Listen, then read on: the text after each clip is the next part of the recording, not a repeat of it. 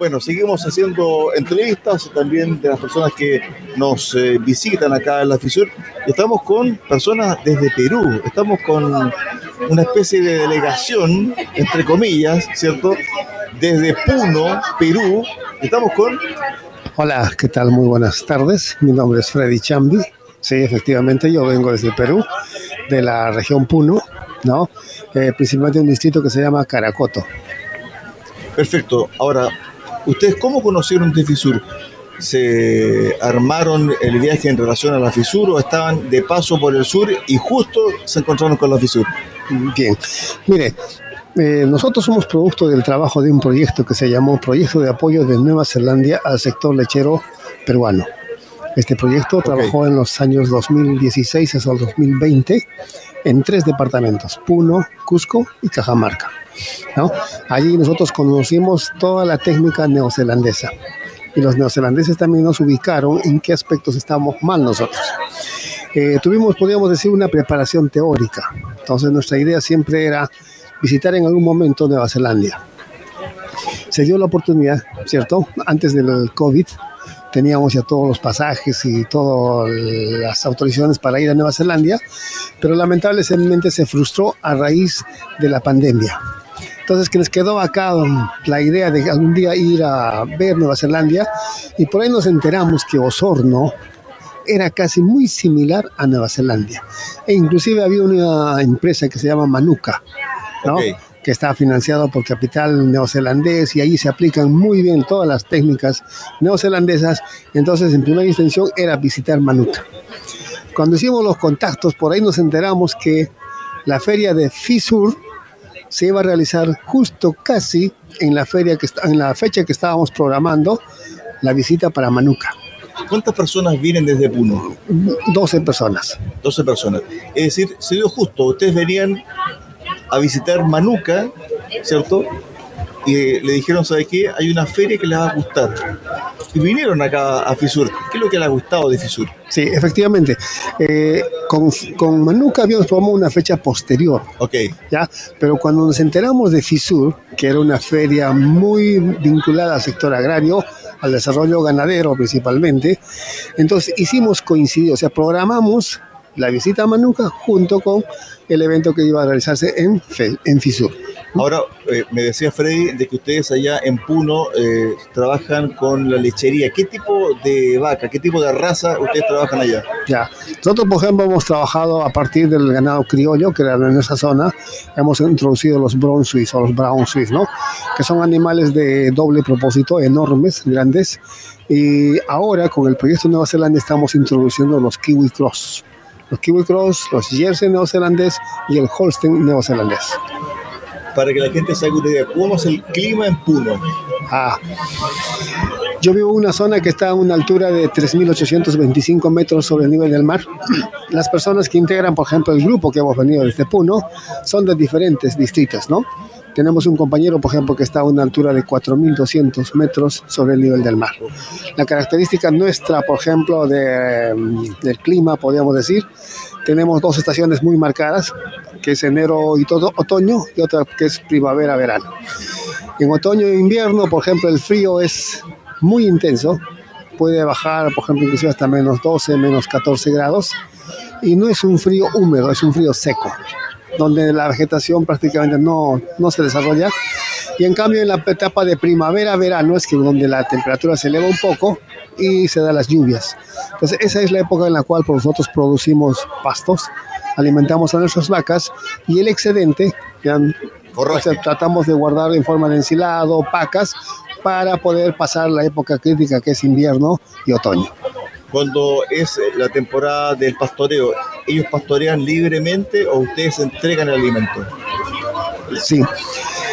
Por ejemplo, el hecho de entregar el alimento a las vacas nos, nos eh, hace que de repente se disminuya los márgenes de ganancia y eso lo hemos este, estudiado muy bien con los neozelandeses y vimos que la mejor este, actividad que podíamos hacer era que los animales salgan a pastorear, a buscar su comida y no que la persona coseche el pasto y le entrega a la vaca. Entonces lo que estamos haciendo ahora es este, hacer pastoreo. Nuestras vacas salen a campo y algo que hemos mejorado allá con el proyecto, por ejemplo, nosotros no entendíamos mucho el valor del consumo permanente de agua. Nosotros le dábamos agua, por ejemplo, en la mañana y en la tarde, a veces al mediodía. Porque eso era, disculpa Freddy, pero esa entrega de agua al animal, en, eh, en este caso la vaca, ¿es por escasez de agua o porque ustedes le daban agua por eh, horario? Mire, nosotros manejábamos, por ejemplo, las vacas amarradas a una estaca. Nosotros, por ejemplo, somos pequeños productores. El promedio de manejo de, de terreno, 6, 8 hectáreas. De los que hemos venido, ¿no? Ahí manejamos más o menos una o dos vacas por hectárea. Entonces, como usted podrá ver, el número de animales es pequeño. Eso ha hecho, por ejemplo, que el contacto con el animal sea, o el trato al animal sea algo personal. Nos amarramos a una estaca, pastoreaban, cada día le aumentábamos, cada hora le aumentábamos, pero por el hecho de estar arreando hacia el sitio donde deben tomar nos significaba trabajo, por esas razones le dábamos dos a tres veces nada más el agua. Con el proyecto que hicimos, implementamos el cerco eléctrico. Entonces ahí ya las vacas están libres dentro de, un área asignada y lo que hemos hecho es ponerle el agua dentro del cerco. Lo llevamos a través de una manguera, no en un pequeño bebedero y ahí las vacas sí tienen a disposición agua durante el tiempo que están pastoreando. ¿Y eso en qué ha redundado en la producción eh, lechera? Me imagino que ha aumentado. Definitivamente. Yo, por ejemplo, manejaba antes a mis vacas delgadas, flacas, no estaban en la condición corporal ideal, porque pensábamos que un animal lechero es de un carácter delgado, descarnado. Como hemos entrado a trabajar con los Brown Swiss, eh, la idea que se nos vino a la cabeza era que debían ser animales delgados y no alimentábamos bien. El hecho de ponerle agua a las vacas hizo, por ejemplo, que estas vacas comieran, eh, vamos a decir, mejor, ¿no? Que no dejaran desperdicio, el, hecho de que tengan agua dentro de la panza, por ejemplo, hacía que las vacas soporten un poquito más las horas intensas de calor. No es que en Puno haga mucho calor, sino que simplemente en las horas de las 11 hasta la 1 el calor es intenso y es un calor seco. ¿no? donde la reacción es muy fuerte y las vacas, por ejemplo, hemos visto que esas horas casi no comen. Entonces, poniéndole agua, hacemos que las vacas en esas horas también estén comiendo, ¿no? El resultado que hemos visto, por ejemplo, que a los tres o cuatro días de ponerle agua permanente a las vacas, hemos incrementado entre uno a dos litros de leche por día. Y el término de la masa, la masa muscular, ¿cierto? Me imagino que ellos también, eh, esta raza, ha engordado. Definitivamente. Al hacer, por ejemplo, un mejor consumo de las pasturas y en mayor cantidad, hemos mejorado condición corporal. Y eso se ha traducido en qué? Incremento en la producción, ¿no? Principalmente también hemos hecho, hemos mejorado la tasa de fertilidad. Al tener vacas en la condición corporal ideal, por ejemplo, para el servicio, nuestro índice de, o nuestro porcentaje de preñez se ha elevado. Antes, por ejemplo, en mi finca, eh, teníamos, por ejemplo, los partos, podríamos decir, a los 15, 14 meses, hasta los dos años. Nos demorábamos así. Hoy en día, con todo lo que hemos implementado eh, en nuestra finca, y que no es nada costoso, porque imagínense un cerco eléctrico, no pasa más o menos allá en soles, podríamos decir, unos 200 dólares. Okay. Todo el equipo, seco, postes, cordeles, todo, ¿no? El sistema de, de suministro de agua no pasa de unos 400 soles. O sea, podemos decir con unos 300 dólares o 350 dólares ya teníamos agua a disposición para nuestras vacas y con cerco eléctrico. Lo que le faltaba a Freddy era la capacitación y también el conocimiento. Definitivamente. Nosotros, por ejemplo, para llegar a un punto lo que hacíamos era dar vuelta por todo lado cuando podíamos hacerlo en forma recta y, nos ahorramos tiempo y dinero ¿no? para hacer las cosas y más que todo facilidad. Yo, vengo, yo, vine, yo vine acá, por ejemplo, a la feria con mi esposa. Ya, aparentemente, bueno, sí, es que es caro Chile, nos costó un buen dinero, pero como hemos mejorado nosotros el número de partos a menor tiempo, la saca de animales ya es casi constante. Por ejemplo, para venir yo a Perú, tranquilamente vendió tres o cuatro vacas. Ok. Sin endeudarme, para nada, porque era excedente. Entonces, como había plata, vamos a Chile, que queremos aprender de nuestros hermanos chilenos.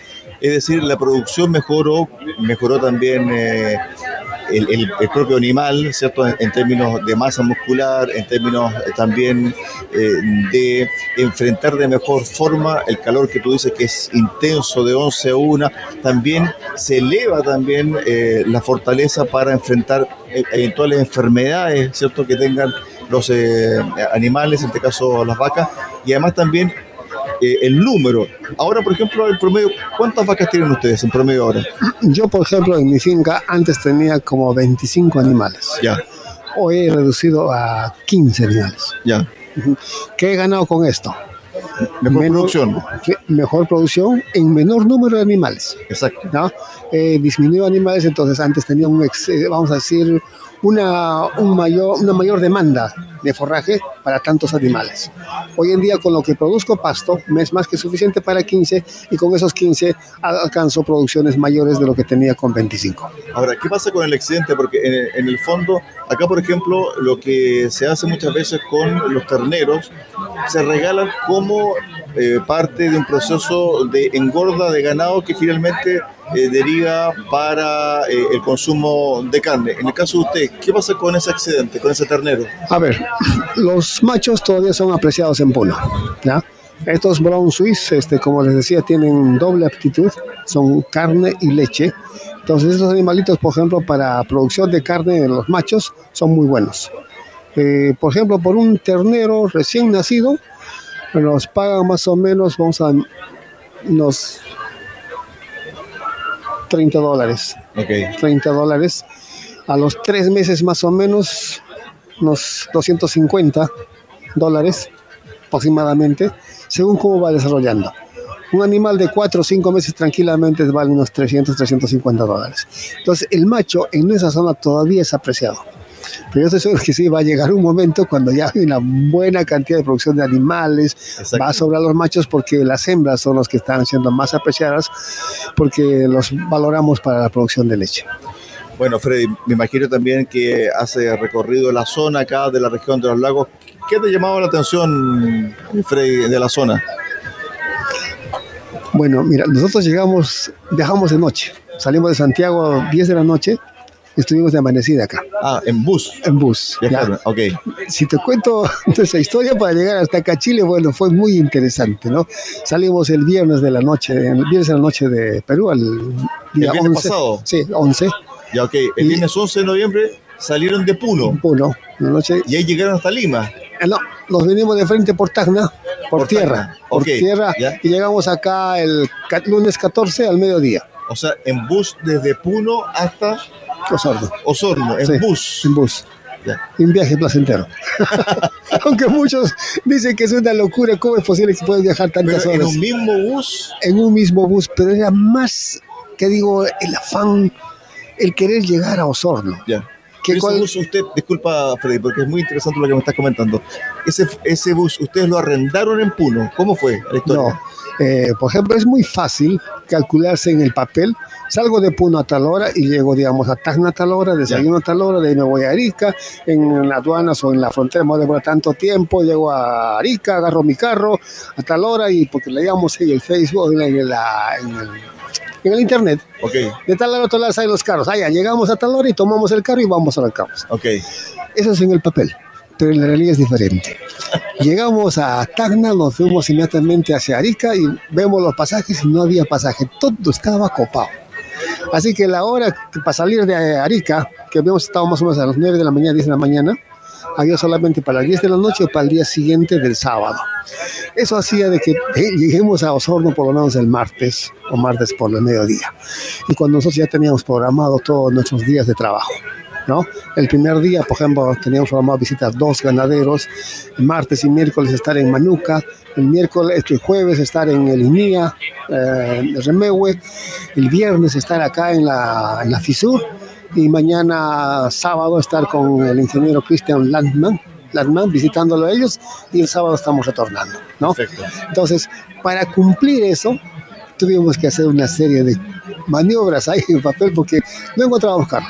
Pero Freddy, eh, ¿han disfrutado como se dice acá en Chile, a concho todo, todo esto, este proceso, estos días, y me imagino también que te diste cuenta de cómo iba cambiando el paisaje desde el norte hasta el sur. Definitivamente. Pasamos por el desierto, pero como era nuevo para nosotros, se ponía interesante, pero más como te digo, primaba el hecho de llegar a la meca de la producción lechera en Chile, que es Osorno. Para eso no importaba las horas de aburrimiento, horas de viaje, de repente horas sin comer, no sé, no era eh, importante. Lo más importante era llegar a Osorno. Ahora, en ese trayecto fuimos conociendo personas, como también acá en Osorno, y me agrada. Me encanta la gente del hermano país de Chile. ¿no? Son muy amables, son muy hospitalarios, muy abiertos para la conversación y siempre dispuestos a compartir lo que ellos saben. Me he quedado encantado con la gente del hermano país de Chile. Freddy, cuando has ido a las lecherías, ¿qué te ha llamado la atención, aparte del tema mecánico, aparte del tema de la gran cantidad de masa, ¿cierto?, de, vacas lecheras que hay en los, en los predios que has visitado. ¿Qué es lo que más te ha llamado la atención? la eficiencia en el manejo. Ganadería significa ganar plata. Entonces, si vamos a hacer esta actividad es justamente para ganar dinero. Por ejemplo, visité a, a un ganadero irlandés, John Cotter, eh, no me acuerdo bien el sitio, creo que la Junta lo llaman ese sitio. Allí lo visitamos y cómo es que el hombre, por ejemplo, junto a su esposa estaba trabajando y él solo, una pareja, manejaban algo de, si no me equivoco, 180 vacas. Y con todo el sistema que habían empleado, no era más necesario más gente. Nos impresionó que con poca gente podían manejar buenas cantidades de animales. En cambio, nosotros, por ejemplo, en el Perú, una persona con 10 vacas está cansada ya no, no puede, no rinde, ¿no?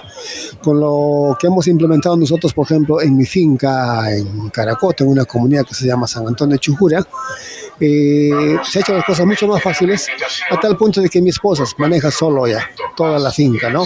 Eh, yo puedo ir a trabajar a otras zonas, por ejemplo, en este momento estoy trabajando en una universidad que se llama Universidad Peruana Unión, allí tienen su finca, yo soy el administrador y también compartimos, por ejemplo, eh, todo el conocimiento de la ganadería con los estudiantes universitarios a través de los talleres para la vida. Me imagino que esta experiencia que tú has vivido acá en el sur de Chile, en Osorno, en la provincia de Osorno, en la región de los lagos, la vas a entregar allá en, eh, en Puno. ¿Te imaginas ya el regreso cómo vas a entregar tu experiencia? Eh, ¿Has pensado un poco en cómo vas a contar lo que te pasó a ti y a tu gente? Sí, esa mística ya nos las inculcaron los neozelandeses porque yo fui, por ejemplo, parte del proyecto neozelandés como piloto. Ok. Y el compromiso con ellos era, por ejemplo, que nosotros te enseñamos a hacer una ganadería eficiente y rentable y tú compartes con tus hermanos lo que has aprendido. Y eso lo hacíamos a través de los días de campo, ¿no? donde se exponían todas las actividades que hacíamos dentro de la finca. En el día de campo nosotros no, son, no necesariamente mostrábamos cuánto sabemos de ganadería, sino que qué estamos haciendo en la finca y qué resultados hemos tenido. Entonces era una, una transmisión de conocimientos vivencial, podríamos decir. Entonces esa misma mística la seguimos manteniendo. Hoy en día venimos a Chile, hemos reforzado mucho más nuestros conocimientos, hemos visto in situ cómo es realmente lo que se el comportamiento de las vacas, el manejo de los pastos, ¿no? Y creo que queda la tarea de seguir trabajando en favor de nuestros hermanos ganaderos. Yo, por ejemplo, soy presidente de una cooperativa que estamos en formación, se llama Terralac casi todos los miembros que hemos venido hoy día a Osorno y estamos en la FISUR son miembros de esa cooperativa, ¿no? Entonces, eh, ahí vamos a seguir trabajando, haciendo que esta cooperativa siga creciendo bajo los conceptos o los principios de ganadería neozelandesa. Entonces, vamos a seguir importando. Tenemos un grupo, por ejemplo, en el WhatsApp, donde te conversamos temas netamente ganaderos y por ahí de vez en cuando hacemos algunas charlas en forma virtual. El hecho de venir acá a Osorno me ha permitido conocer mucho más gente, más técnicos. Aquí no me conocí como 10 o 15 técnicos que quieren colaborar nosotros para dar conocimiento en forma virtual. Así que el trabajo continúa. Bueno, y además también te diste cuenta y se dieron cuenta de que el trabajo eficiente lo que genera también es más tiempo para uno, ¿no? Definitivamente, miren, en, nuestra, en Puno la producción de o los partos son en forma horizontal a lo largo de todo el año. Esto hace de que el ganadero esté pues encerrado en la finca todos los días del año, no hay un espacio de descanso. Con los neozelandeses cuando vinieron a Puno nos plantearon eso de la estacionalidad de los partos, hacer parir en una sola fecha y después hacer descansar a, las vacas en un periodo, dos o tres meses, y ese periodo donde de repente no necesita mucha atención la finca, podríamos aprovecharla para hacer turismo, para ir a otros sitios, descansar de la rutina diaria, ¿no? Entonces eso no como que no lo aceptábamos.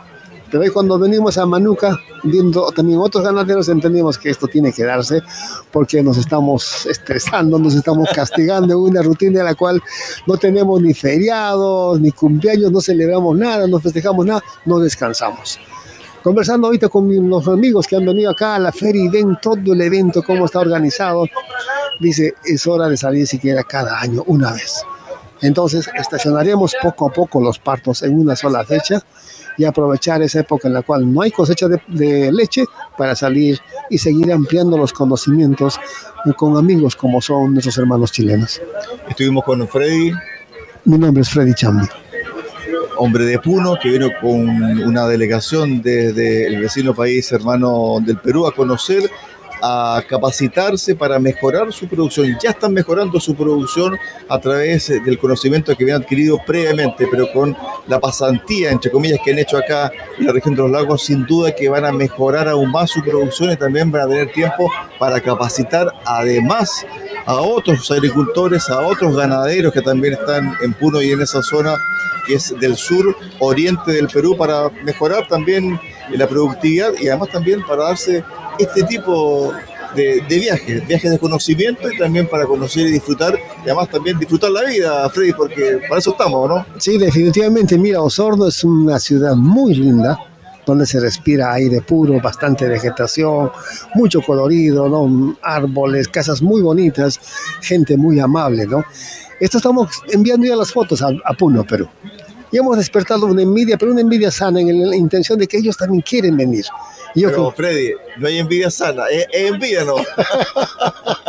bueno, tratamos de llevarlo de la mejor manera esto, porque fíjate, mira, lanzamos esto, la propuesta a todos los integrantes del grupo ahí. Solo 12 se atrevieron a venir.